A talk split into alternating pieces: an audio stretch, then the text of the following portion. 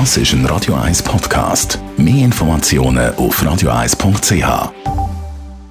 Schützt die Corona-Impfung vor der Delta-Variante vom Coronavirus? Da gibt es ja ein bisschen Verwirrung in den letzten Tagen, in der letzten Zeit. Man hört mal das, man hört mal das. Beobachtungen aus Israel, da heisst der Schutz ist nicht mehr so groß. Dann wieder eine Studie aus England, äh, wo es wieder ein bisschen anders aussieht. Wir wollen das mal ein bisschen einordnen. Merlin Guggenheim, Radio 1 Arzt. Ja, was ist der aktuelle Stand? Es ist tatsächlich ein bisschen kompliziert und undurchsichtig und ich muss zu dem Zeitpunkt sagen, dass es schwierig ist mit der Datenlage, weil das ist alles noch nicht ausgegoren. Das wird ein Jahr, zwei dauern, bis wir, bis wir da mehr wissen. Aber es scheint so, also wir müssen mit Impfdurchbrüchen rechnen, die haben wir jetzt, und es scheint so, dass die Delta-Variante der Impfschutz von diesen mRNA-Wirkstoff und auch der Vektorimpfstoff AstraZeneca im Vergleich zur Alpha-Variante, gegen die überwiegend getestet worden ist, ein bisschen abgesetzt. Die Daten, die wir aus Israel vor allem zu Pfizer bekommen haben, die haben äh, so ein besorgniserregende Phänomen gezeigt, nämlich, dass man durchaus weniger Schutz hat, als man meint.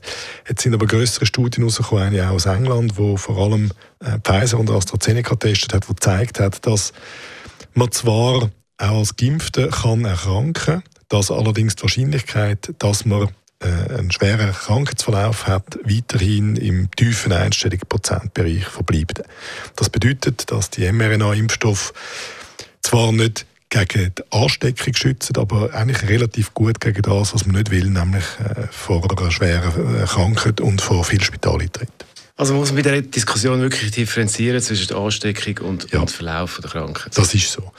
Äh, der Sebastian Kurz hat es ein bisschen pointiert formuliert, die sind ja unnachahmlich. Hat es ist ein individuelles Gesundheitsproblem so langsam. Also das wäre der Wunsch, dass wir auch dort ankommen irgendwann.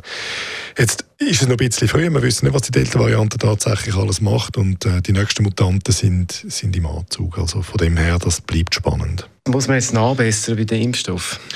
Im Moment scheint das noch nicht dringend. Man muss äh, wiederum zwei Sachen sagen. Das erste ist, es wird diskutiert, ob vor allem Risikogruppen, Organtransplantierte, Immunkompromittierte, Sättige, die mit Cortison nehmen, Nierenkranke und so weiter, ob die, weil sie keine wahnsinnig gute Infektion machen, einen dritten, einen dritten Schuss bekommen. Das wird wohl dann bald mal kommen.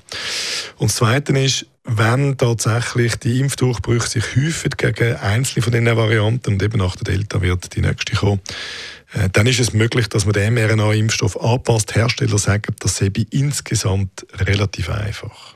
Unser Radio 1 Ars Merlin Guggenheim ist das. Thema Delta-Variante und Impfschutz. Sprechstunde Gesundheit, hier jetzt das Podcast zum Nachlesen auf radio1.ch. Das ist ein Radio 1 Podcast. Mehr Informationen auf radio1.ch.